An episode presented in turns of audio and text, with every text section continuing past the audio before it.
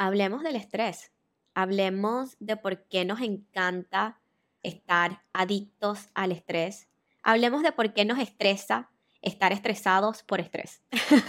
Literalmente el estrés creo que es una de las razones principales por la que nos estresamos, porque nos estresa la idea de estar estresados. Como que tenemos un concepto del estrés donde implica estar constantemente en burnout, estar constantemente envejeciendo, porque todos sabemos que el estrés genera estas hormonas dentro de nuestro cuerpo que nos envejecen más rápido.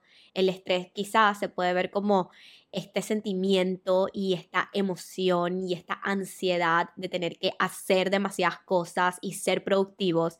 Y en general tenemos como una relación de love y hate, ¿verdad? Tenemos como esta relación donde amamos el estrés porque nos ayuda a lograr cosas, pero también odiamos el estrés por los efectos y las consecuencias que puede tener en nuestro cuerpo.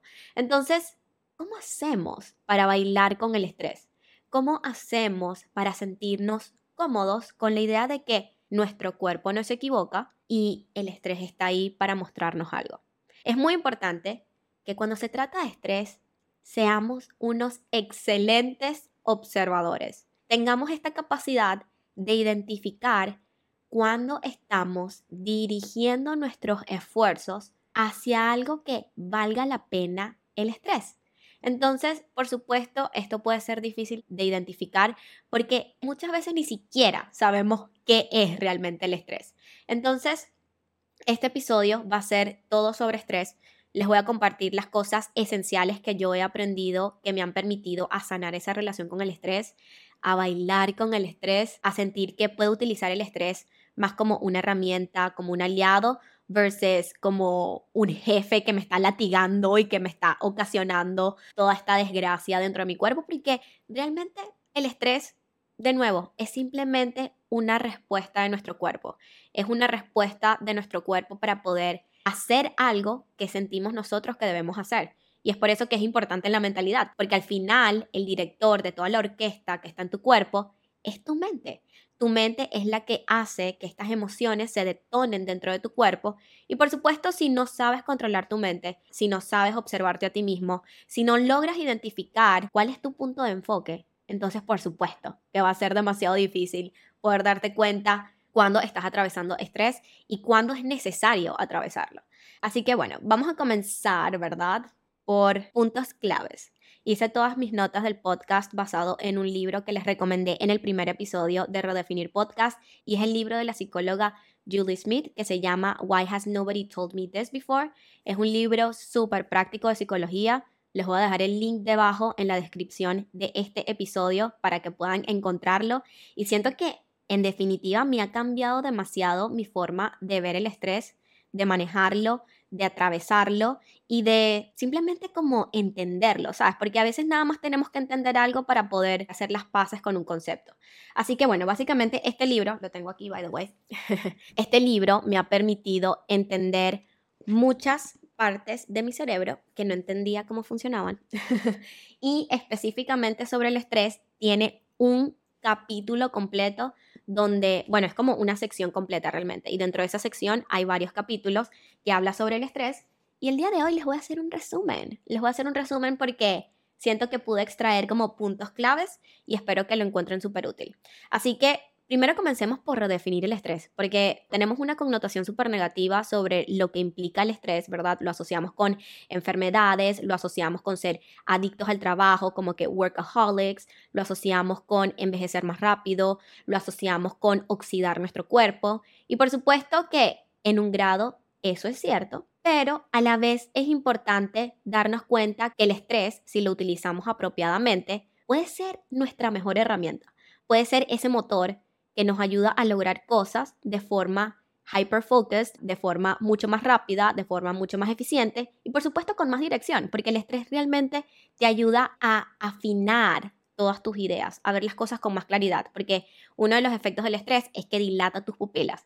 Entonces, cuando tienes estas pupilas dilatadas, tu cerebro comienza a buscar respuestas de forma más eficiente para hacer un mejor uso de la energía. Y yo creo que eso es algo que definitivamente podemos aprovechar los seres humanos para get things done. Pero existe también de nuevo este mal uso del estrés, donde lo llevamos como que al siguiente nivel y abusamos. ¿Y qué pasa cuando abusamos? Podemos caer en el burnout. Y por supuesto que el burnout no se siente para nada bien. Si no has escuchado mi episodio número 3 de Culpa de Descansar, te invito a que vayas a escucharlo porque ahí hablo muchísimo sobre la importancia del descanso, de regenerarnos y de darnos estos tiempos de relajación que sin duda alguna también van a balancear esos momentos donde estamos en alto estrés. Entonces, es importante que seamos como nuestros mejores directores mentales y podamos darle dirección a nuestro cuerpo para que actúe como tal. También para redefinir el estrés, creo que es importante diferenciarlo con la ansiedad porque a veces confundimos estrés con ansiedad y a veces confundimos ansiedad con estrés y a veces como que confundimos todo con pánico y entramos en crisis existenciales, no sabemos ni siquiera qué estamos experimentando emocionalmente. Pero básicamente el estrés es una respuesta de nuestro cerebro para preparar nuestro cuerpo a hacer algo. Entonces básicamente el estrés se lleva a cabo por los estímulos del exterior. Es como un modo alerta, es como que hay algo de afuera que nos incita a tomar una acción, una actividad. Una forma de activar tu estrés puede ser con tu alarma del teléfono, como en las mañanas.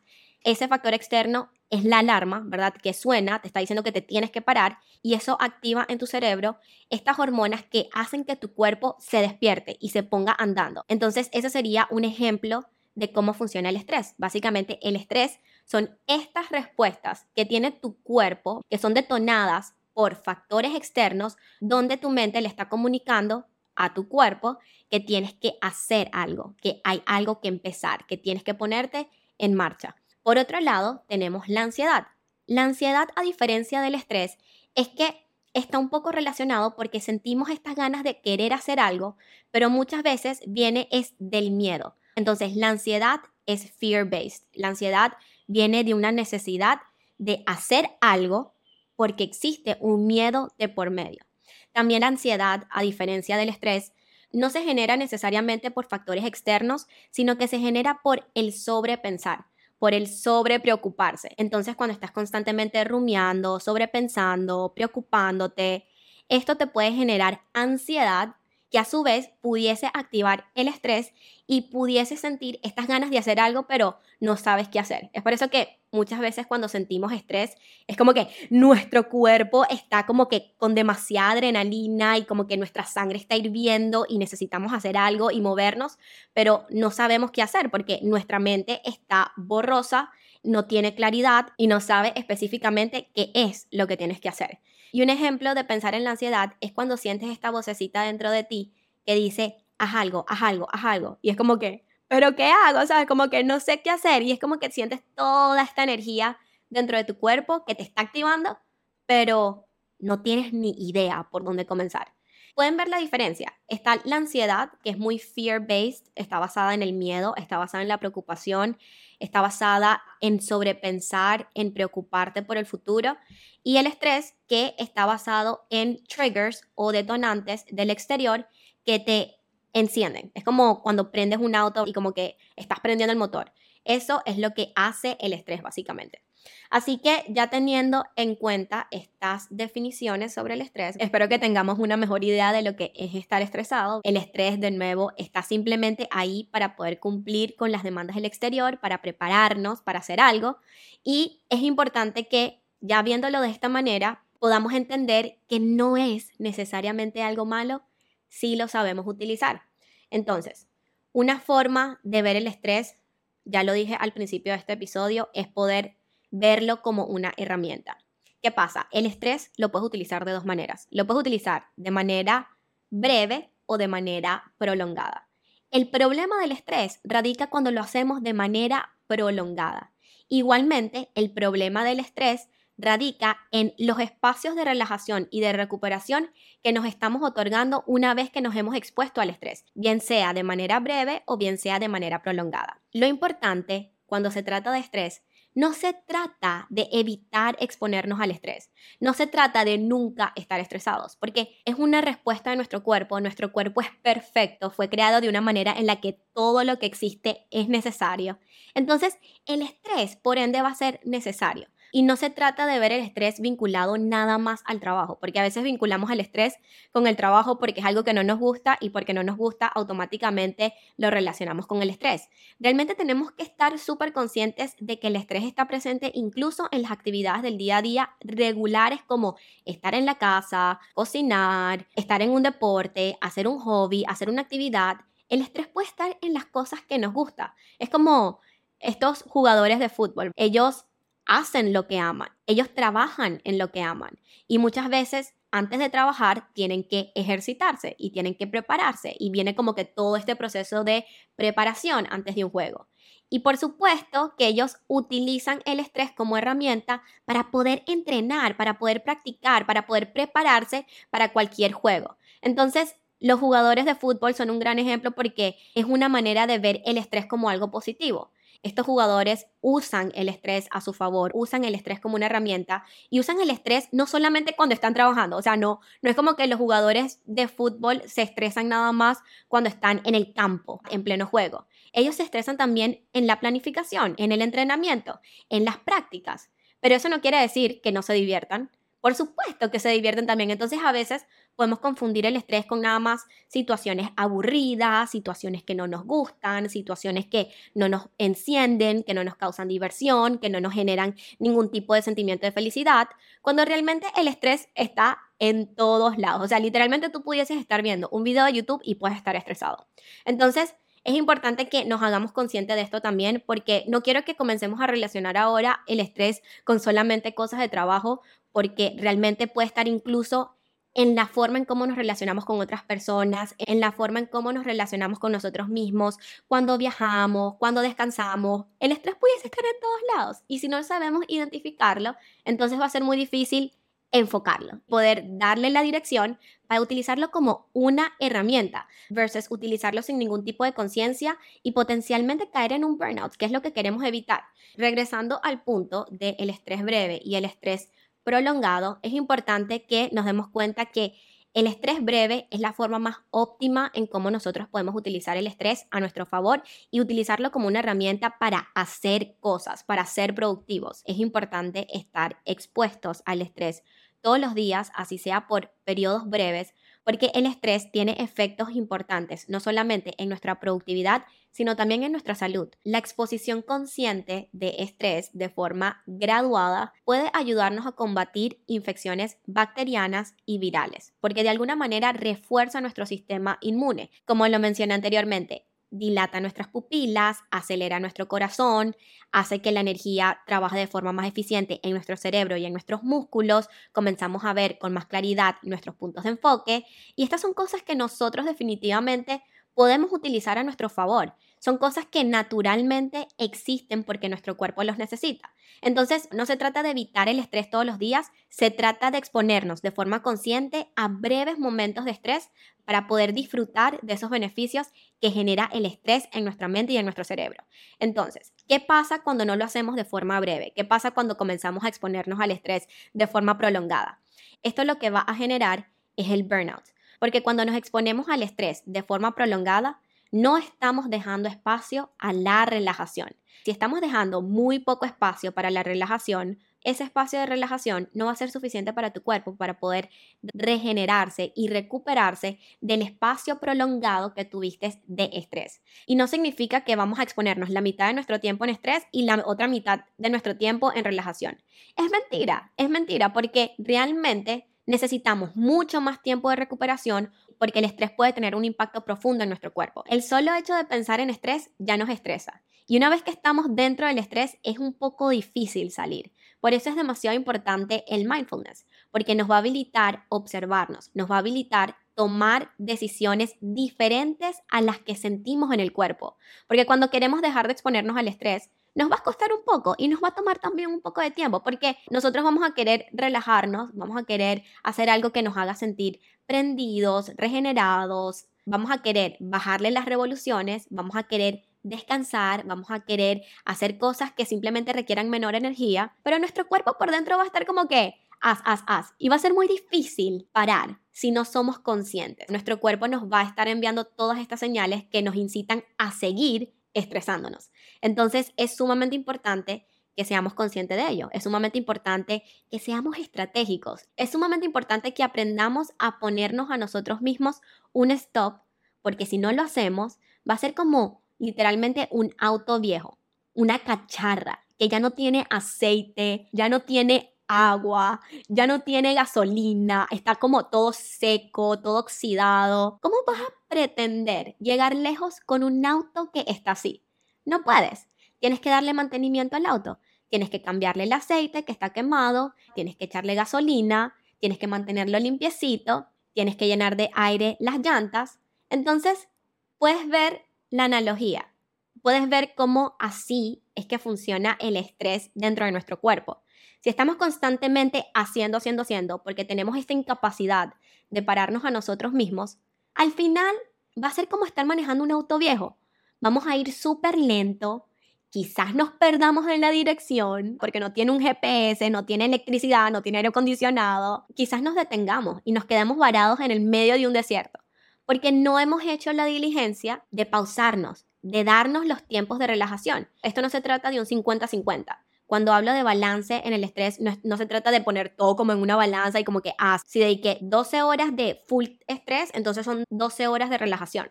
No, porque nos va a tomar tiempo salir del modo de estrés. Entonces, es importante que consideres qué es un nivel de estrés apropiado para ti, porque cada persona es diferente. Quizás para mí, un nivel apropiado de estrés por día es de 4 horas y eso me da suficiente tiempo para recuperarme, para salir del modo de estrés y comenzar el proceso de relajación y de regeneración.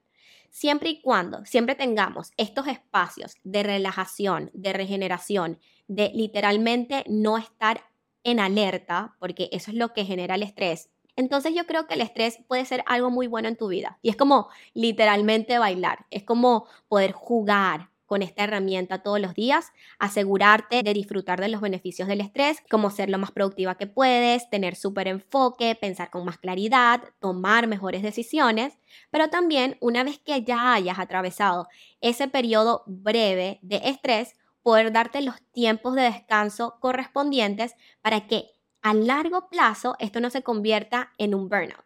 Porque ahí está el peligro. A veces entramos como en un burnout porque tenemos muchos días, meses, años trabajando sin parar, estando en modo autopiloto, negándonos a nosotros mismos el descanso porque creemos que es algo malo, porque sentimos culpa de descansar. Y de nuevo, si no has escuchado este episodio que les hice en redefinir, te invito a que vayas a escucharlo porque creo que puede ayudarte muchísimo a redefinir el concepto del descanso. Pero de nuevo, mantener estos periodos largos de estrés pueden tener consecuencias graves para tu salud.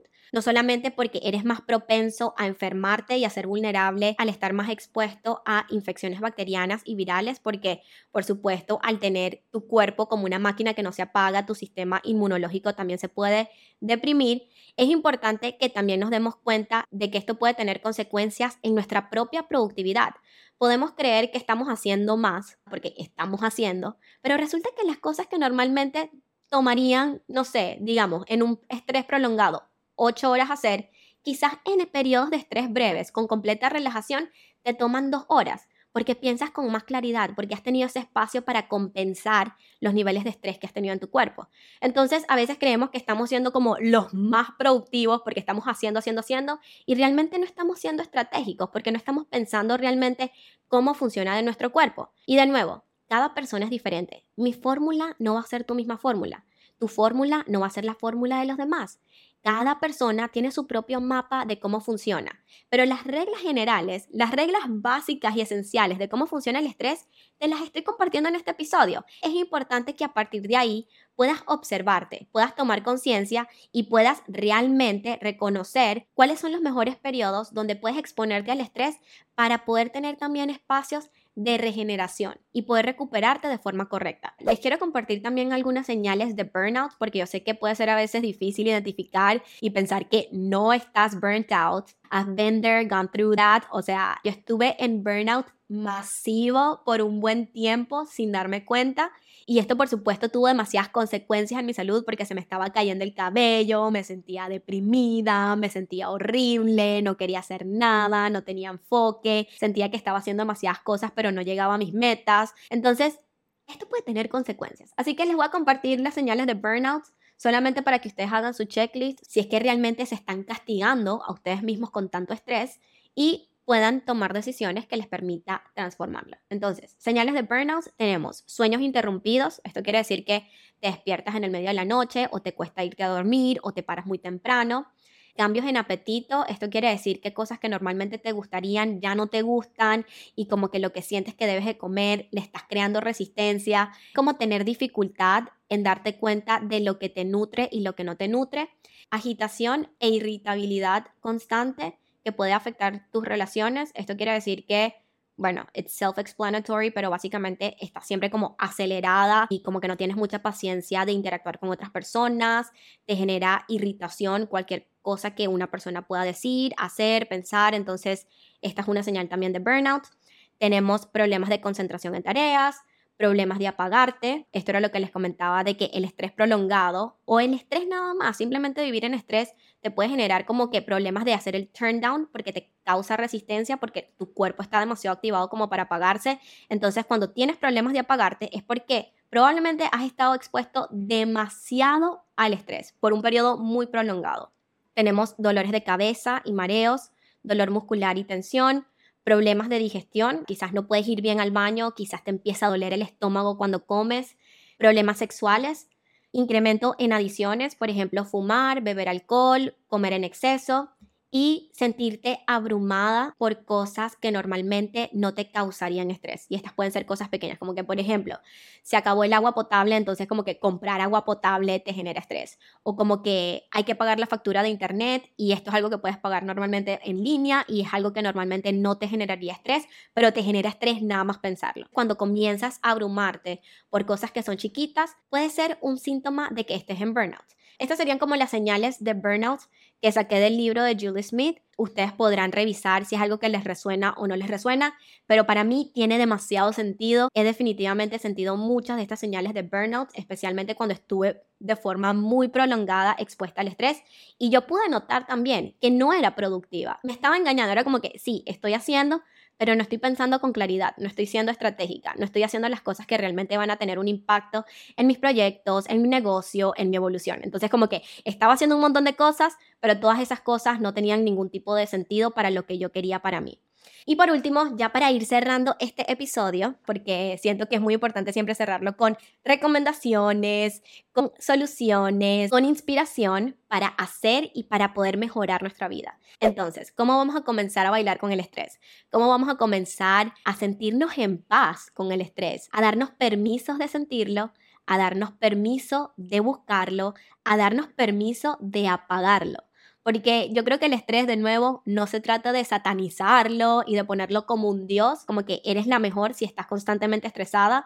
No se trata de eso. Yo era una persona que se sentía súper orgullosa de decir, es que estoy demasiado estresada, es que estoy constantemente haciendo algo, es que no tengo tiempo para mí, es que hay demasiado en mi plato. Y era como que me sentía orgullosa de eso, de estar siempre estresada y yo creo que no es sano. Pero bueno, ¿cómo nos aseguramos de bailar con el estrés? Una recomendación que me ha ayudado muchísimo ha sido conectar con mi respiración a través de ejercicios profundos. Hay una respiración que se llama como la respiración cuadrada, que es muy, muy fácil de hacer. No se necesita como rocket science para hacer, no necesitas un espacio específico para hacerlo. Lo puedes hacer en la calle, lo puedes hacer en tu casa, lo puedes hacer en el auto, lo puedes hacer en todos lados. Les voy a dejar también el link en la descripción de este episodio para que ustedes puedan ver cómo se hace la respiración cuadrada. Pero básicamente la respiración es lo que le va a decir a tu cerebro, apágate. es como una forma de engañar a nuestro cerebro. Es como un botón, por decirlo así, porque a través de la respiración nosotros enviamos señales a nuestro sistema nervioso. Entonces, en nuestro sistema nervioso podemos estar activados por nuestro sistema nervioso simpático o por nuestro sistema nervioso parasimpático, que son estos sistemas que pueden detonar estas emociones de alerta y huida o de relajación y regeneración. Entonces, la respiración profunda es para mí la número uno para poder bailar con el estrés. Es una forma de apagarla y es una forma que te va a permitir entender mucho más tu cerebro y conectar mucho más con tu cuerpo. No sé si se han dado cuenta, pero cuando estamos en estrés tenemos respiraciones cortas. Estamos como como acelerados, ¿verdad? Entonces, cuando tenemos esta respiración, estamos alimentando más el estrés, porque le estamos mandando señales a nuestro cerebro de que esté en alerta y huida. Pero cuando nosotros conscientemente observamos, ¿verdad?, que tenemos estrés y comenzamos a hacer respiraciones profundas para apagar el estrés, eso le manda una señal a nuestro cerebro para apagarnos. Es una de las herramientas más poderosas que podemos implementar para bailar con el estrés. De segundo, tenemos la meditación. Y yo sé que a algunas personas no les gusta meditar porque sienten que no saben cómo meditar, pero realmente la meditación es simplemente observar. En el primer episodio de Redefinir les comparto lo que es la metacognición, que es básicamente observar tus pensamientos.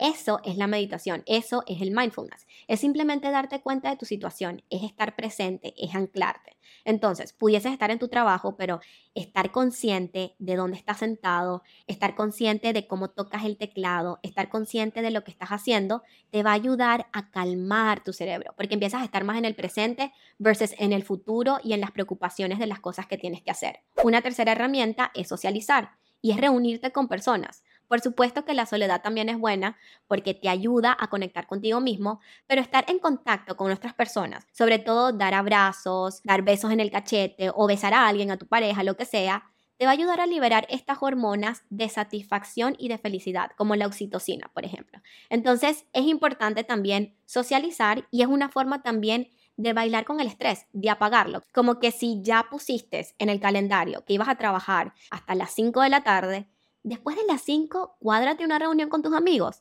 ve al cine con tu pareja, cocina con tu pareja, haz algo con otra u otras personas para poder sentir que estás siendo parte de algo. Y esto te va a ayudar muchísimo a bajarle los niveles de estrés. También tenemos crear metas basadas en contribución versus en competencia.